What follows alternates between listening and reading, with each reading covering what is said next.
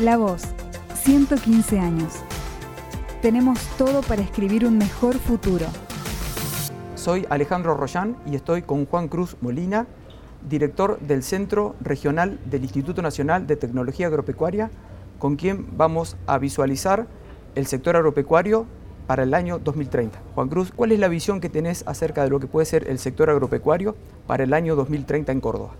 Gracias Ale, gracias por la invitación y la verdad me entusiasma mucho la posibilidad de ser parte de este ciclo de los cordobeses miran al 2030. Eh, vos decís eh, cuál es la visión. Eh, hace un tiempo que tengo los procesos de definición de visión en lo personal y participando de algunas organizaciones, desde lo privado y desde lo público. Y, esta pregunta de cara al 2030, que tampoco falta tanto, ¿no? Solo 11 años y pasan, pasan rápido, eh, para mí tiene un foco eh, en un agro o un campo hacia el 2030 que puede estar parado en tres grandes ejes. Eh, hay un eje que es el tecnológico, otro eje que es el de los productos que va a producir el agro y otro eje la vinculación de los dos anteriores con el ambiente.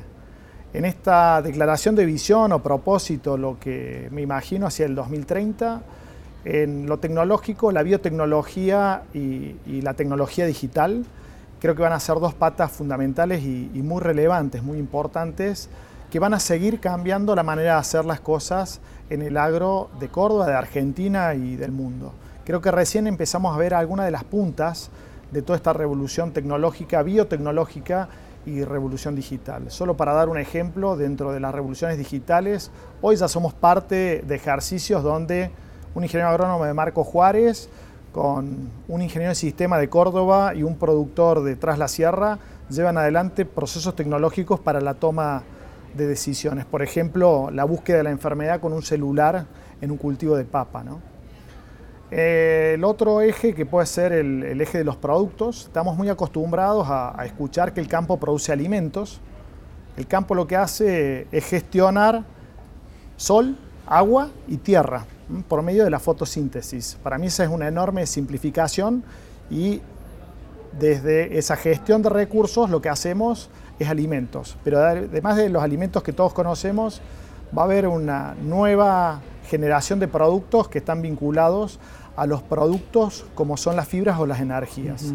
En Córdoba particularmente las energías tienen un foco muy claro desde el etanol o el biodiesel, hay una trayectoria, un camino recorrido, pero después va a haber otras tecnologías u otros productos vinculados a la agricultura celular o a la ganadería celular, que a partir de que un grano de un determinado cultivo puede llevar un componente que es lo interesante a producir. Quizás no tan grande escala, de 140 millones de toneladas como esperamos cosechar este año, pero sí a pequeñas escalas donde la especialidad va a ser algo diferente. Y después está el producto que va a ser comercializado de una forma distinta.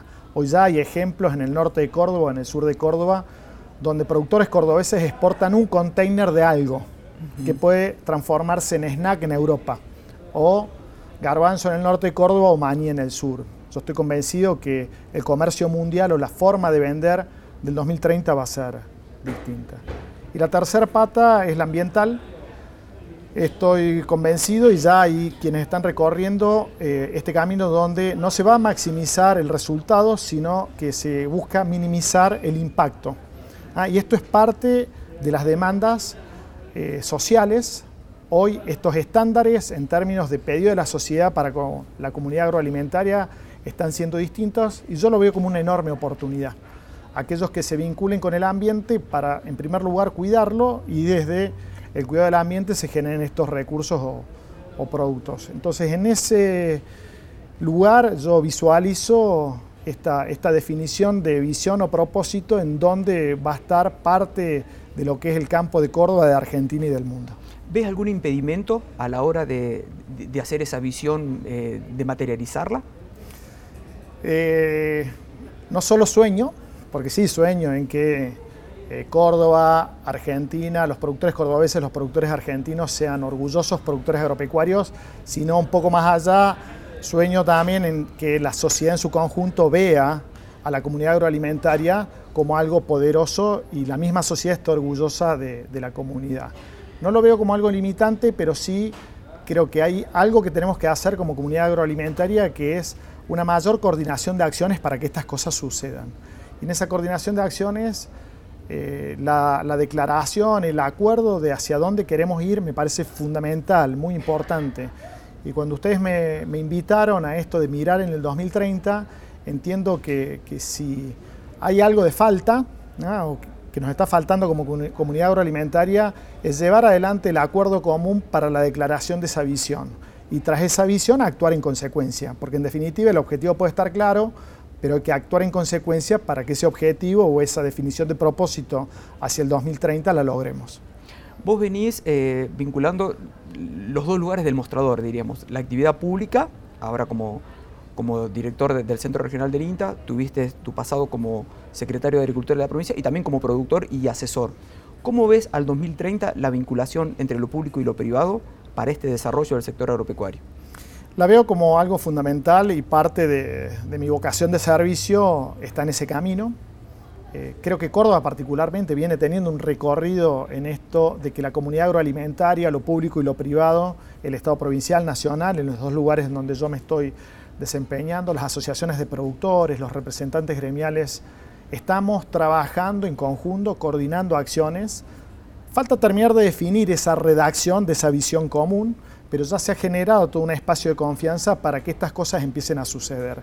Y hay algunos hechos que, que lo demuestran, ¿no? ejemplos quizás eh, bastante básicos, pero el acuerdo en términos de hacia dónde queremos la producción agrícola ganadera de la provincia de Córdoba en el marco de un programa como puede haber sido el, el de buenas prácticas agropecuarias, como un programa de comunicación hacia dónde tenemos que tender.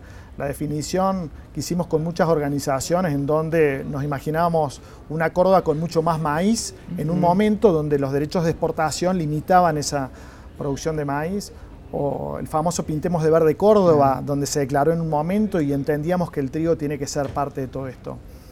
Eh, hay una participación común o participación colectiva quizás disgregada. Yo creo que lo que requerimos para el logro de aquellos objetivos es que este espacio de acuerdo se siga fortaleciendo y termine en una declaración para que actuando en consecuencia eh, lo logremos. Entiendo que estamos en ese camino. ¿El agregado de valor sigue siendo como un objetivo eh, de corto plazo a perseguir por el sector agropecuario? Sí, claramente sí. Cuando yo me imagino los productos, estos productos nuevos y distintos tienen un agregado de valor que puede ser un grado de valor intrínseco en términos de procesos, ah, de manera de hacer las cosas, de trazabilidad, y el famoso agregado de valor en donde un grano de maíz pisingallo lo termino haciendo pururú o pochoclo en un balde, en un cine. ¿no? Ese es el sueño de todos, o la transformación de un cerdo en el mejor salame de Córdoba, que puede ser de carolla o de un cativo. Ese agregado de valor entiendo que tiene un recorrido, que hay que profundizarlo y hay que acompañar para que la vocación de algunos, no todos, porque productores agropecuarios por ahí no tienen la vocación de la transformación, pero ya tienen una vocación de agregar valor dentro de su predio. Pero este otro agregado de valor es necesario y es una enorme oportunidad para hacer y producir eh, alimentos de calidad para, para el mundo. Pero hay un agregado de valor también que, que me parece que es fundamental, volviendo a la pregunta anterior, que es el agregado de valor ético, en donde nosotros reconozcamos a la institucionalidad y a la persona que participa en esa institucionalidad. Eh, yo creo que los dos agregados de valor son, son importantes porque insisto que para llegar a ese 2030 a una Córdoba o una Argentina con mayor valor agregado necesitamos fortalecer lo que yo llamo la infraestructura social, que son los tomadores de decisión que colaboramos para generar esta visión y que esta declaración pase a la realidad. Y para que eso suceda necesitamos generar más, más confianza. Muchas gracias, Juan Cruz. Gracias a vos, Ale. Seguí escuchando las entrevistas del ciclo La Voz 115 en Spotify, Apple Podcast, Google Podcast o en lavoz.com.ar.